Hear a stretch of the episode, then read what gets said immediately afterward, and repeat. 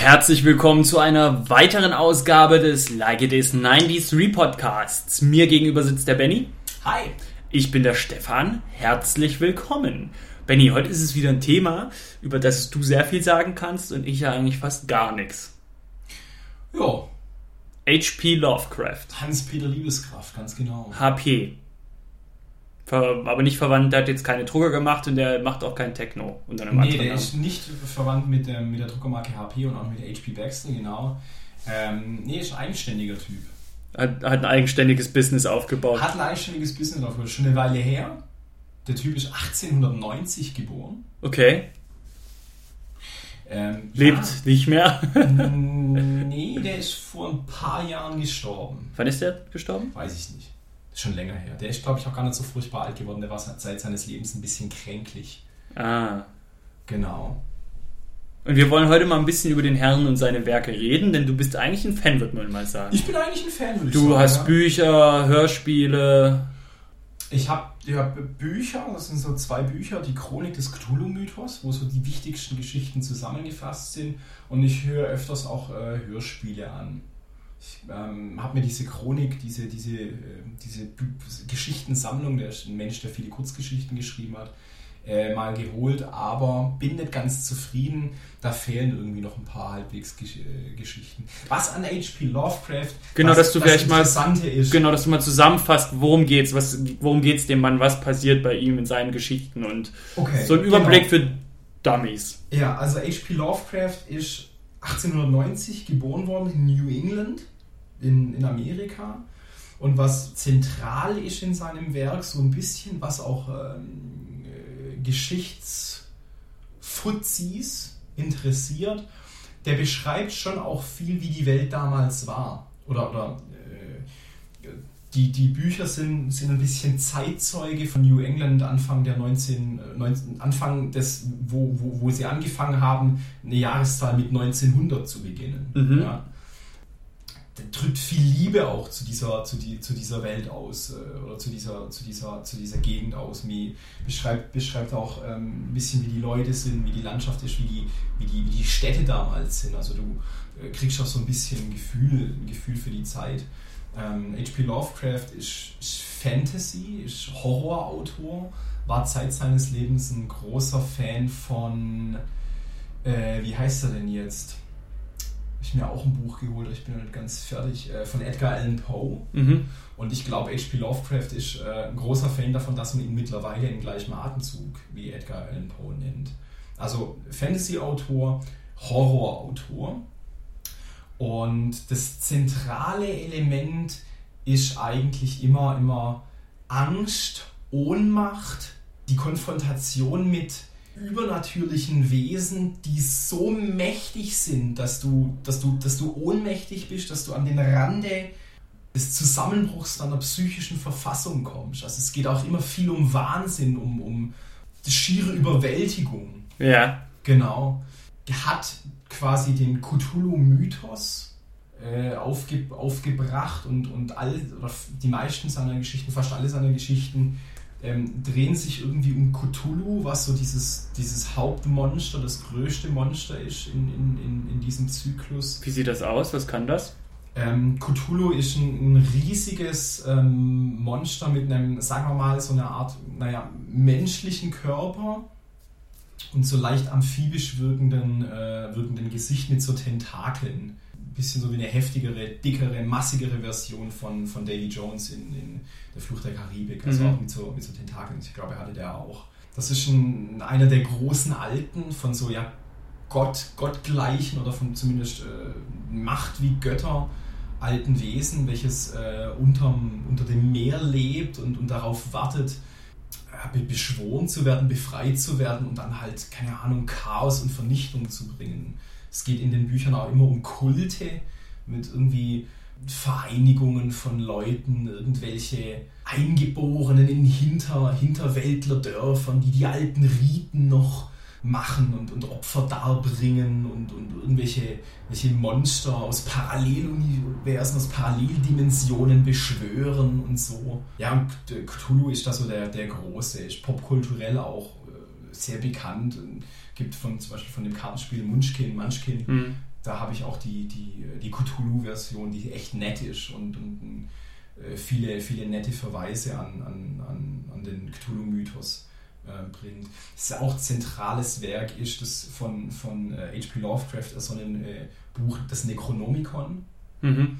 Äh, das Necronomicon wurde von dem verrückten Araber Abdul al-Hasred geschrieben und ist so ein, ein, ein in Menschenhaut gebundenes Zauberbuch äh, mit ganz vielen alten magischen Ritualen, Zaubersprüchen, um halt diese großen Alten und irgendwelche anderen Dämonen anzurufen oder selber äh, Kräfte zu bekommen. Und was ganz interessant ist, dass dieses Necronomicon so ein Running Gag geworden ist. Also äh, Stephen King erwähnt in seinen Büchern das Necronomicon. Ganz, ganz viele Verweise, Filme, Serien und so weiter. Da wird das Necronomicon am, am Rand erwähnt. Es steht irgendwo im, im Hintergrund im, im, im, Regal oder man sieht es auf einem Tisch liegen. Also das ist so ein, ein popkultureller Verweis, der sehr oft gezogen wird. Es gibt in Deutschland eine, eine Universitätsbibliothek, in deren ähm, Karteikarten oder diesem PC-System, wo du Bücher äh, suchen kannst und dir ausleihen kannst, da ist das, äh, das Necronomicon tatsächlich verzeichnet als, als Witz, als Easter Egg, aber es ist gerade ausgeliehen und es hat noch keiner zurückgegeben. Mhm. Ja.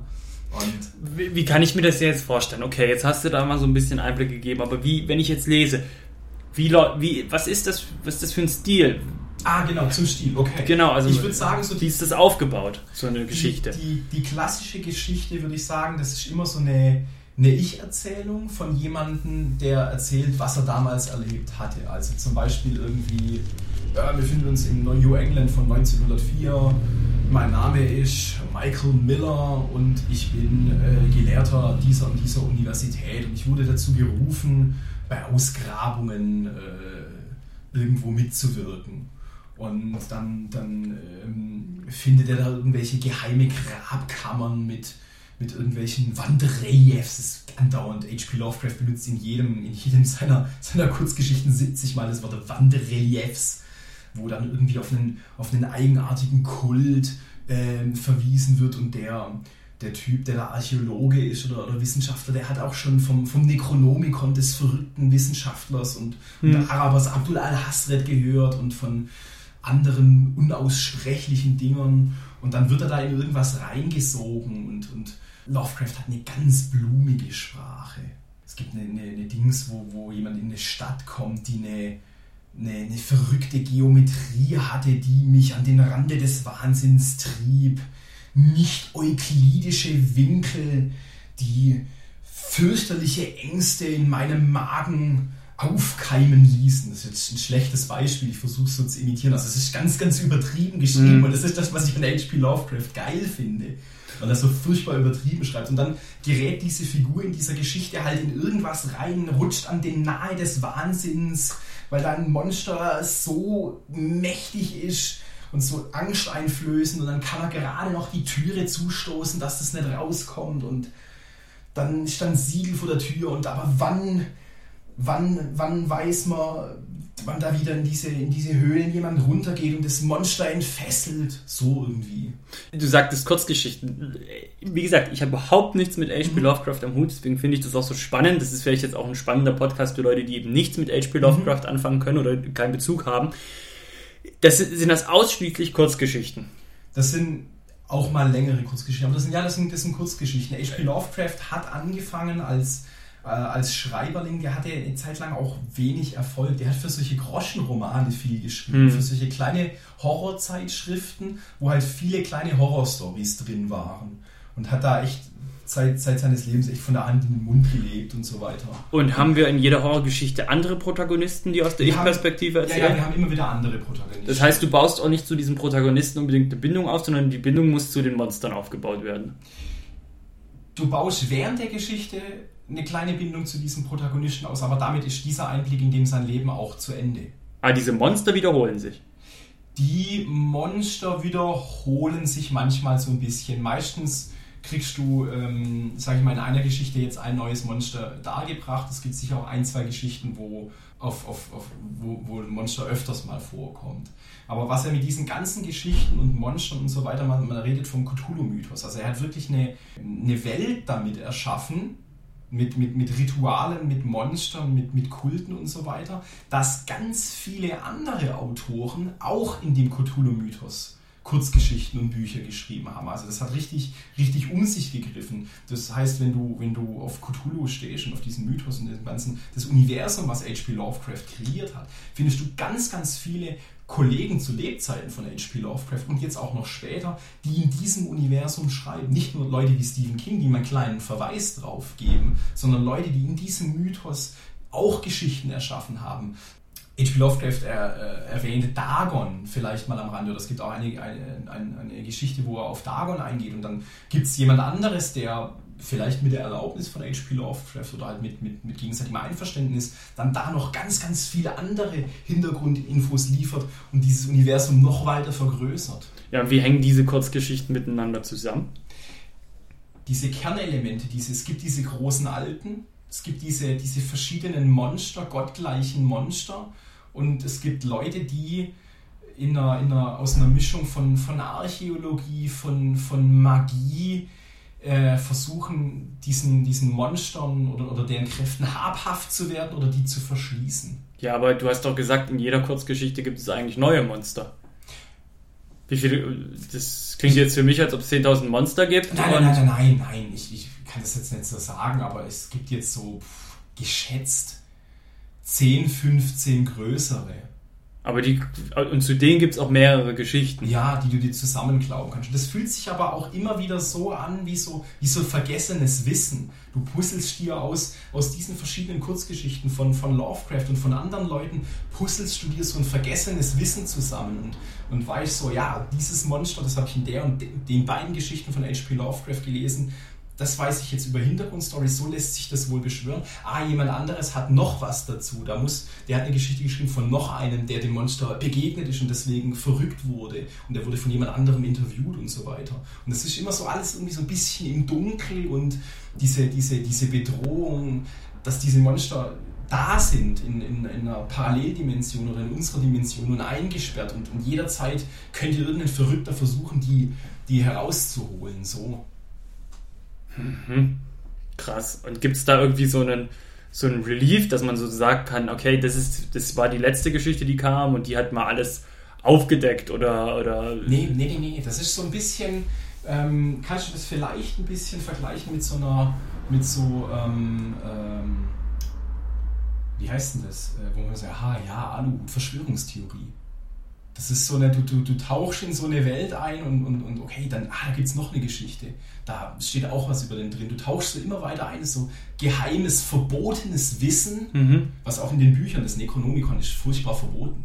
Auch, auch eine, eine, ein Verweis auf, auf alte Hexen, Hexenbücher von, äh, aus dem Mittelalter, was ist der Hexenhammer oder das Grimoire oder wie man es ausspricht. Mhm. Das ist so ein Eintauchen in eine, in eine Welt, in eine Parallelwelt, in eine, in eine Vergangenheit in, in, in, Amerika von 1890 bis 18, 1900, keine Ahnung was. Äh, immer weiter reintauchen in so, eine, in so ein Geheimding. Es gibt kein Jetzt ist Ende und die sind für immer gebannt und Ruhe. Es ist immer diese Bedrohung, dass, es, dass, dass da jemand was machen könnte.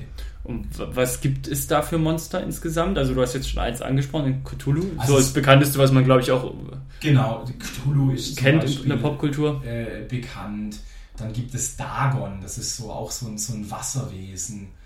Äh, die sind grundsätzlich böse.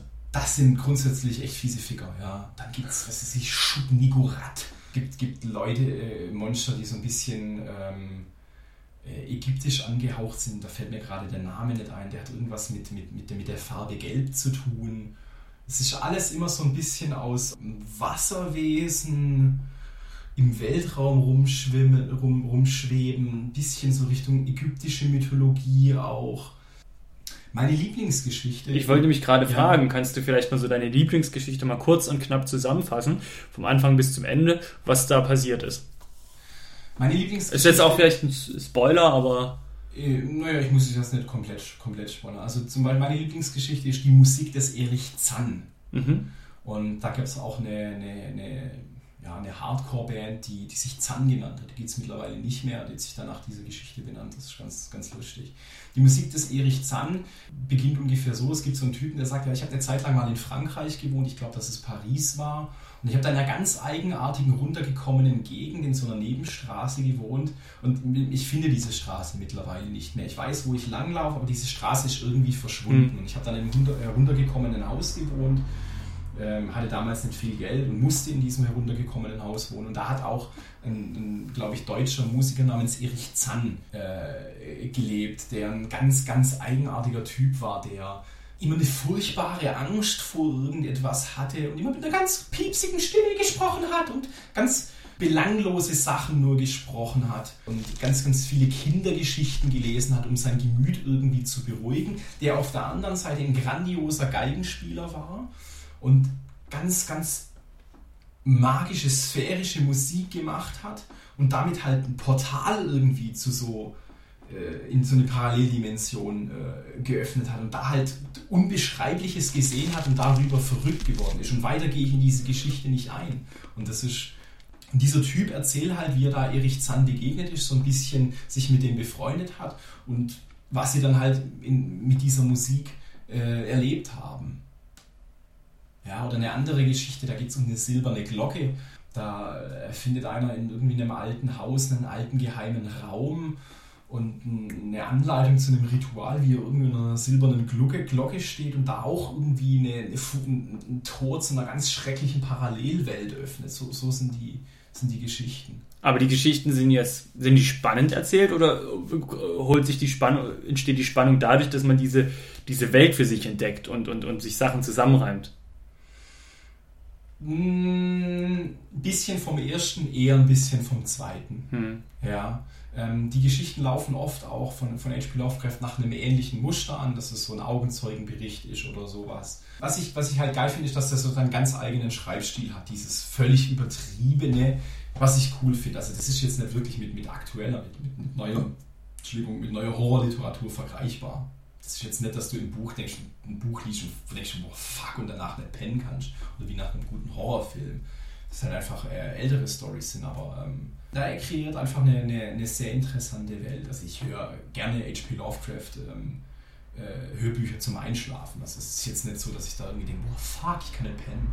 Hm. Und empfiehlt sich H.P. Lovecraft auf Englisch zu lesen oder ist die deutsche Übersetzung in Ordnung? Und zweitens, kann man die Geschichten querlesen oder gibt es da irgendwie den Faden, an dem man sich halten sollte? Und wenn, hast du vielleicht einen Einstiegswert?